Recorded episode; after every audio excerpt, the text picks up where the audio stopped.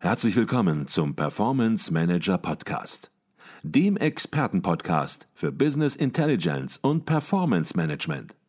Inspirationen, Know-how und Impulse für Controller und CFOs, die noch erfolgreicher sein wollen. Ihr heutiger Gastgeber Peter Blum.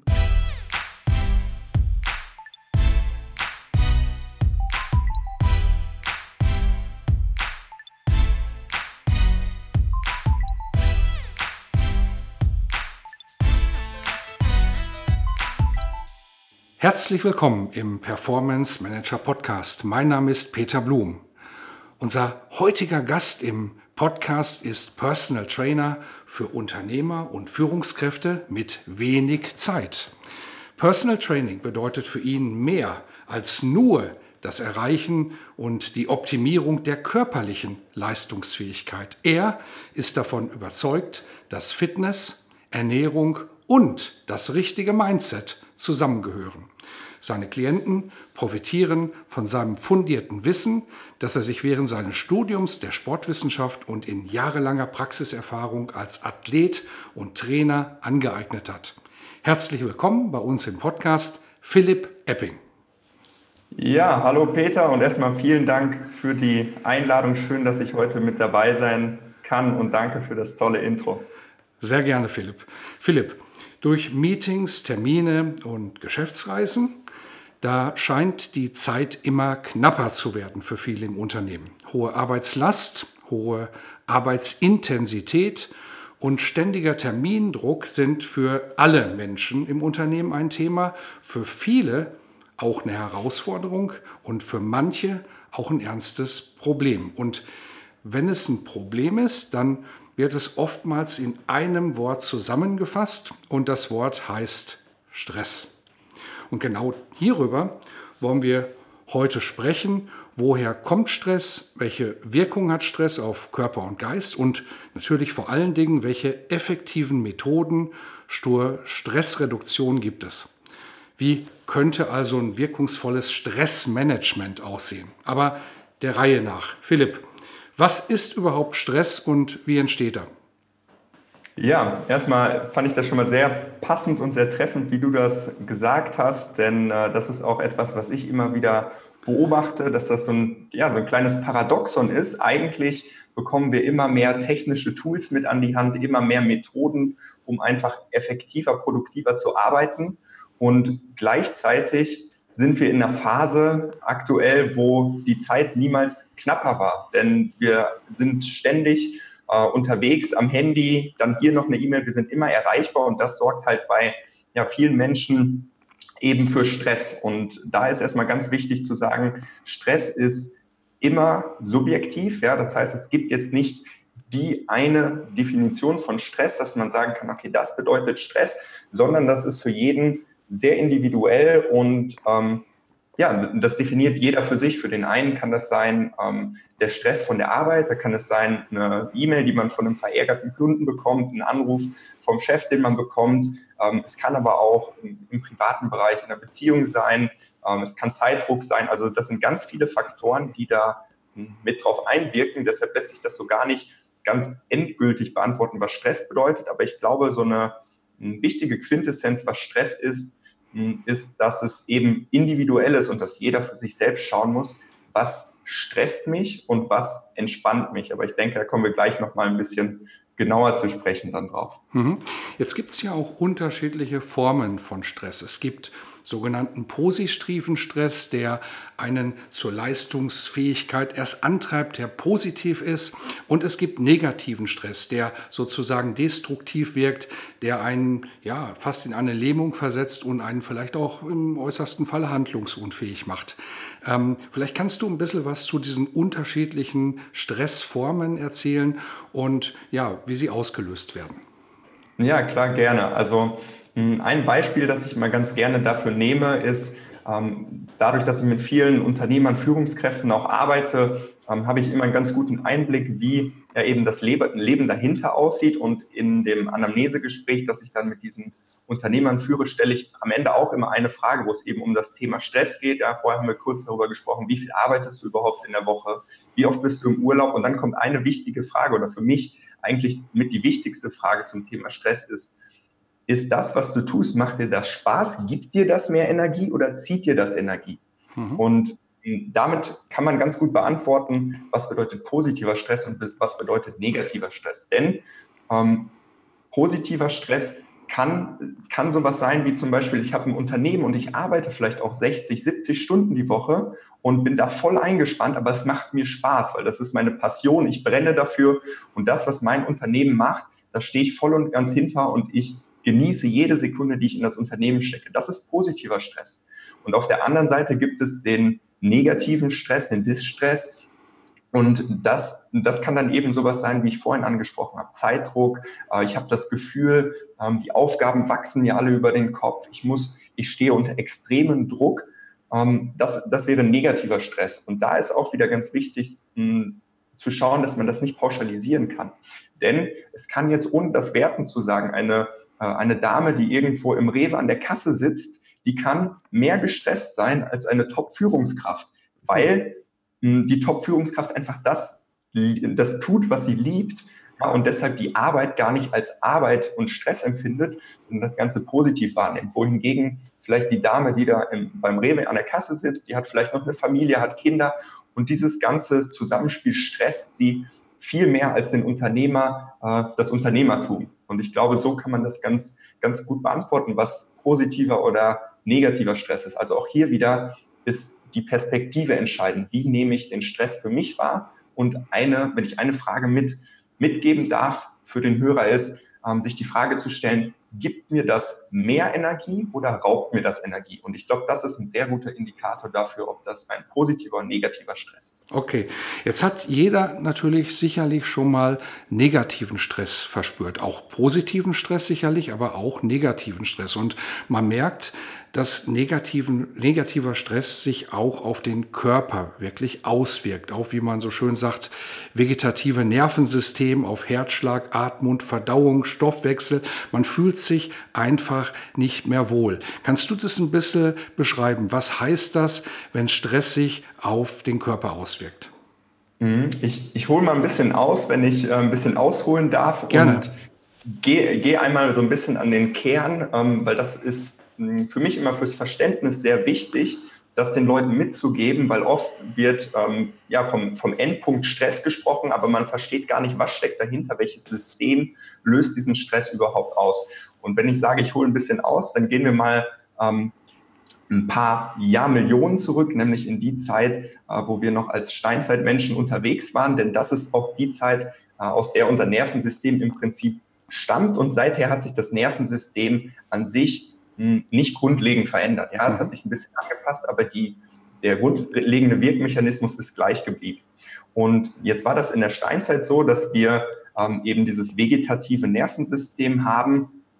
Und da gibt es das, also das Vegetative ist das äh, automatische Nervensystem, im Prinzip das nicht willkürliche Nervensystem. Das bedeutet alle Dinge, die du nicht bewusst steuern kannst. Ja, zum Beispiel, ähm, wie dein Magen arbeitet oder dein Herzschlag also du kannst den Herzschlag zwar durch Sport erhöhen, aber wenn ich dir jetzt sage, Peter, erhöhe jetzt mal bitte um 20 Schläge pro Minute deinen Herzschlag, kannst du das willkürlich nicht tun. Mhm. Also das, das vegetative Nervensystem steuert alle automatischen Dinge, die wir nicht willkürlich steuern können.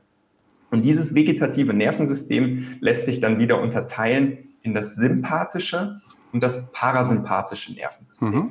Das sympathische Nervensystem kann ich mir vorstellen wie das Gaspedal beim Auto und das parasympathische wie die Bremse im Auto. das heißt, das Sympathische sorgt dafür, ähm, dass, ja, dass das System Körper hochgefahren wird, ähm, dass die Herzrate hochgeht, dass ich vielleicht anfange, Körperwärme zu erzeugen, Muskelspannung wird erzeugt und das parasympathische System dient eben der Entspannung. Ja, Regeneration, Immunsystem wird hochgefahren, Verdauung wird hochgefahren.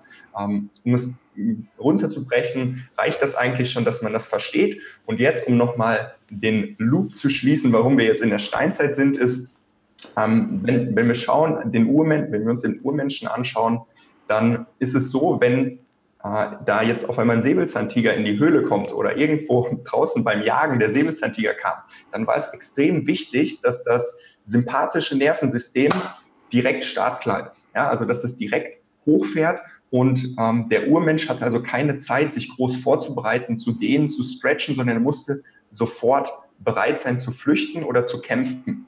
Und dafür ist das sympathische Nervensystem, also das Gaspedal geschaffen, um eben auf Kampf oder Flucht vorzubereiten. Mhm. Und entsprechend, nachdem der Urmensch dann geflüchtet ist, ähm, fährt dann das parasympathische Nervensystem wieder hoch und man kann sich dann wieder ähm, regenerieren, das Immunsystem wird hochgefahren, ja, die Wunden werden aus dem möglichen Kampf werden geheilt und mh, hm, da ist es wichtig, dass es halt immer dieses Gleichgewicht gibt. Ja? Also man geht erst aufs Gas, dann auf die Bremse und dann wieder aufs Gas. Ja? Und ähm, jeder Autofahrer, der wird wissen, wenn ich das Gas, äh, den Fuß aufs Gas stelle und gleichzeitig auf die Bremse, tut das dem Motor nicht wirklich gut.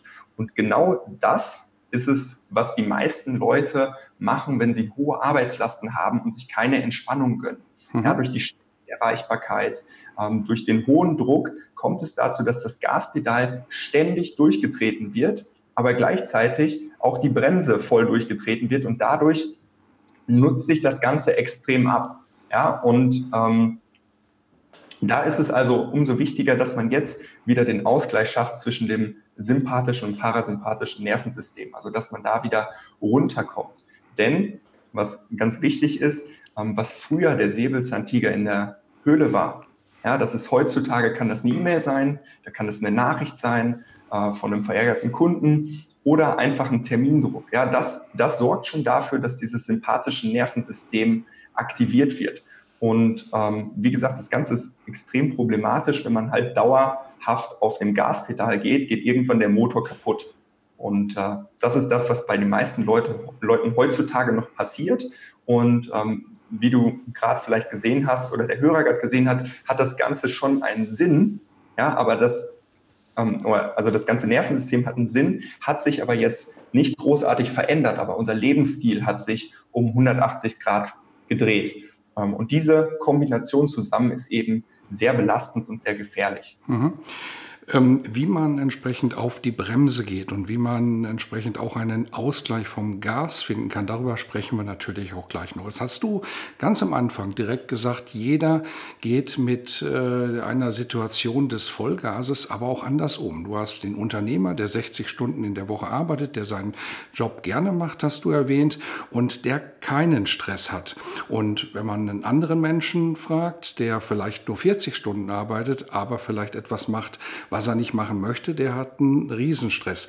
Würdest du sagen, dass Stress und zeitlicher Einsatz, also wirklich dieses Gas geben, ähm, in der Sache immer was miteinander zu tun haben? Oder gibt es auch noch andere Faktoren, die dann Stress auslösen? Mhm. Mhm.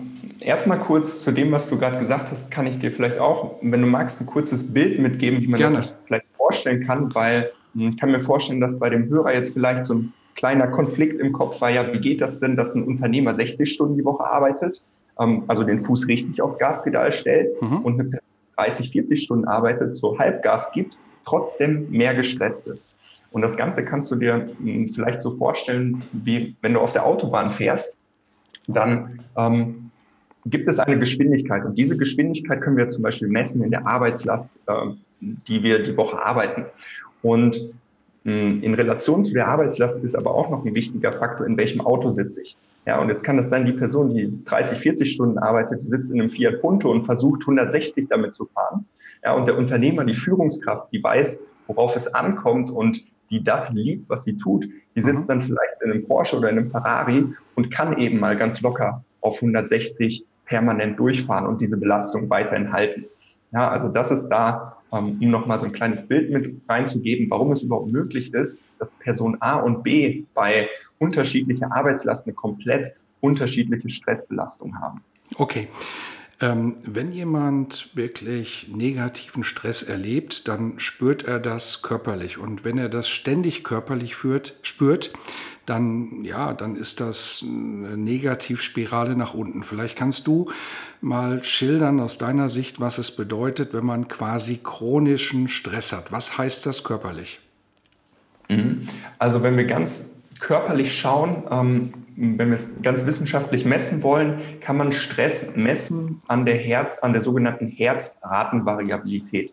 Das bedeutet nicht deine Herzfrequenz, sondern vielmehr die Varianz der Herzfrequenz. Also wenn das Herz unterschiedlich schnell schlägt in einem gegebenen Zeitraum und die Herzschläge nicht rhythmisch sind, ja, wenn das Herz im Prinzip aus, aus dem Rhythmus kommt, dann ist die Herzratenvariabilität sehr groß und das ist immer der erste Indikator für Stress.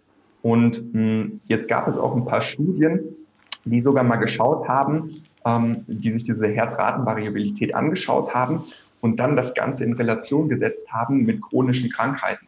Und bei diesen Studien ist eben herausgekommen, dass die Herzratenvariabilität der erste Frühindikator ist für viele weitere Folgekrankheiten, wie zum Beispiel äh, Herzinfarkt, Schlaganfall, Übergewicht, ähm, ein Reizdarm. Also all diese Sachen kann man in Relation setzen mit der Herzratenvariabilität.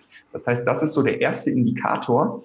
Ähm, und auch hier paradoxerweise wird das von den wenigsten Ärzten untersucht. Denn für die Ärzte ist es natürlich leicht, eine Spritze, eine Tablette zu verschreiben. Ja, und dann ist es wieder temporär weg. Und dann kommt der Patient wieder. Ja, weil wenn ich nichts an meinen Lebensgewohnheiten ändere, mir eben mal zwei, drei Tabletten reinschmeiße ähm, und die Umgebung gleich bleibt, dann bin ich natürlich logischerweise bald wieder beim selben, äh, am selben Punkt angekommen und laufe wieder zum Arzt. Das heißt, der Kern wäre im Prinzip zu schauen, diese Herzratenvariabilität beziehungsweise den eigenen Stress in den Griff zu bekommen, um eben diese langfristigen Folgen ähm, oder diesen langfristigen Folgen entgegenzuwirken. Okay, und das waren natürlich auch gerade Folgen, die du genannt hast. Da vergeht einem natürlich das Lachen. Und ich denke da, ähm, gerade vor allen Dingen, wenn Ärzte das nicht diagnostizieren, wenn die sagen, dir geht's doch eigentlich gut und schicken den Patienten nach Hause, da sollte man dann auch wirklich auf sich selbst hören, auf seine innere Stimme hören. Und ja, letzten Endes, das hast du eben auch schon gesagt, eine Veränderung in seinem Leben durchführen. Einfach darüber hinweggehen ist keine Lösung. Habe ich dich da richtig verstanden?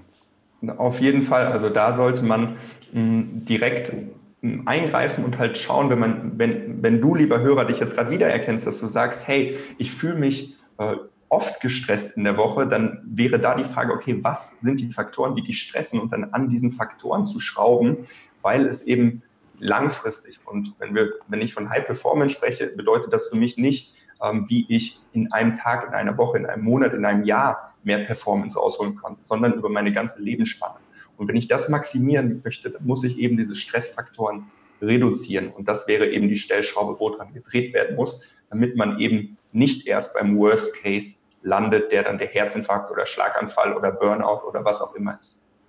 Okay, jetzt haben wir eben den Unternehmer angesprochen oder die Führungskraft und haben gesagt, Mensch, der macht der Job Spaß, die arbeitet 60 Stunden in der Woche, die Führungskraft oder der Unternehmer und die haben keinen Stress. Aber du hast in, als Personal Trainer hast du viel mit Unternehmern und Führungskräften zu tun und es mag bei vielen so sein, aber bei manch anderen ist es eben auch so, dass auch diese Menschen natürlich unter Stress sind. Vielleicht kannst Kannst du so ein bisschen schildern, was ist das für ein Stress? Was sind das für Probleme, für Herausforderungen, vor denen diese Menschen stehen, die viel arbeiten, die Vollgas geben und natürlich auch, ja, was sind dann deine Strategien, wie man diese Themen in den Griff äh, bekommen kann, weil weniger arbeiten kann wahrscheinlich für einen Menschentypus, wie wir ihn jetzt geschildert haben, nicht unbedingt die Lösung sein. Der wird dich auslachen und sagen, kann ich nicht. Mhm. Ja, also ähm, da, um erstmal an, an, an, das Kernproblem zu kommen, also da ist es, wie du gerade zum Ende schon angesprochen hast, bei vielen Unternehmern und Führungskräften ist es eben so, dass die Arbeitslast enorm hoch ist, ja, dass sie auch in einer Position stehen, wo man nicht eben mal sagen kann, okay, ich bin jetzt mal eben einen Monat weg und mache jetzt einen Monat Urlaub, weil dann geht die ganze Firma zugrunde, ja, oder nicht, vielleicht nicht ganz zugrunde, aber dann geht auf jeden Fall ähm, einiges drunter und drüber. Mhm. Und deshalb ist es wichtig, dass man da einfach Methoden entwickelt, ähm, wie man die Arbeitslast hm, reduzieren kann, indem man zum Beispiel die Produktivität einmal erhöht, also dass man ähm, weniger Zeit im Unternehmen verbringt, aber mehr Ergebnisse erzielt. Ja, also mhm. das kann so banal anfangen mit ähm, sich möglichst viele banale Aufgaben vom Hals zu halten. Ja, das heißt, ähm, dann schaut man vielleicht, dass man sich eine Assistentin reinholt, die alle Termine organisiert, ähm, die ähm, die alles erledigt, wo man selber mentale Energie rein investieren muss, um da schon mal diese Last von einem zu bringen. aber dann natürlich auch Quality Time mit sich selbst zu schaffen. Und das kann ähm, zum Beispiel in Form von Training sein. Ja? Also, mhm. dass man sich ganz bewusst diese Zeiten einplant. Weil, ähm, das weißt du sicherlich auch, oder das weiß jeder, jeder von uns hat 24 Stunden.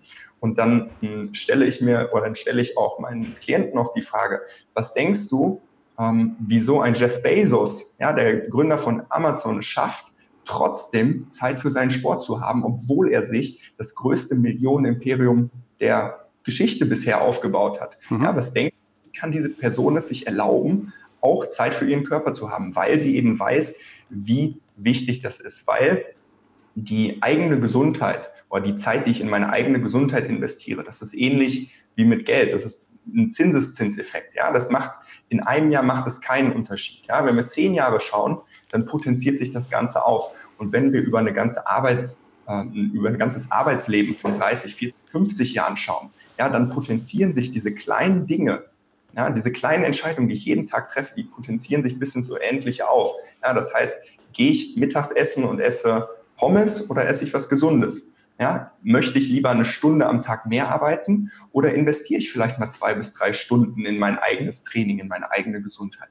Mhm. Weil das sind die, die einen langfristig erfolgreich machen und langfristig die Performance hochhalten.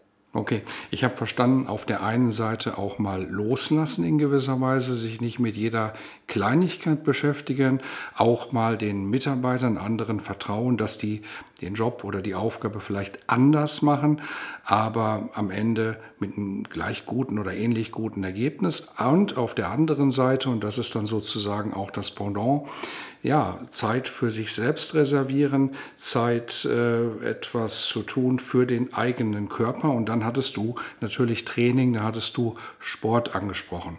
Jetzt scheint im Unternehmen die Zeit immer knapper zu werden. Das hatten wir schon am Anfang festgestellt. Und ja, in Zeiten der Digitalisierung um uns herum, da wird vieles natürlich auch viel, viel schneller. Oftmals bleibt da wenig Zeit und ja, vielleicht auch manchmal nicht mehr die Energie am Abend, jetzt noch etwas Sport zu treiben oder gar ein regelmäßiges Training, das du angesprochen hast, ähm, ja, zu praktizieren. Und jetzt sagen viele, das ist eine Ausrede, man muss nur Prioritäten setzen und so hast du es auch gerade so ein bisschen angedeutet. Aber du gehst natürlich noch einen Schritt weiter und sagst, damit kann ja keiner was mit anfangen. Man muss Prioritäten setzen, klar muss man das, aber wie geht denn das? Wie kann ein zeiteffizientes Training denn konkret aussehen, dass man also in der Zeit, die man zur Verfügung hat, auch wirklich wirkungsvoll etwas tut? Hm, also hm, wenn ich da mit meinen Klienten arbeite, dann hm, sage ich denen auch oft im Gespräch, hey, das Minimale, was wir machen sollten, damit wir einen Effekt sehen, dass du wirklich einen gesundheitlichen Benefit davon trägst, ist einmal, wenn's, also wenn, wenn du sagst, okay, ich bin vielleicht noch in meiner Freizeit laufen, Fahrrad fahren, aber ansonsten zweimal die Woche 60 Minuten Training, ja, und das sollte jeder noch so beschäftigte Unternehmer, Führungskraft in seine Woche integrieren, weil das sind zwei Stunden von 168, das sind nicht mal zwei Prozent der Zeit.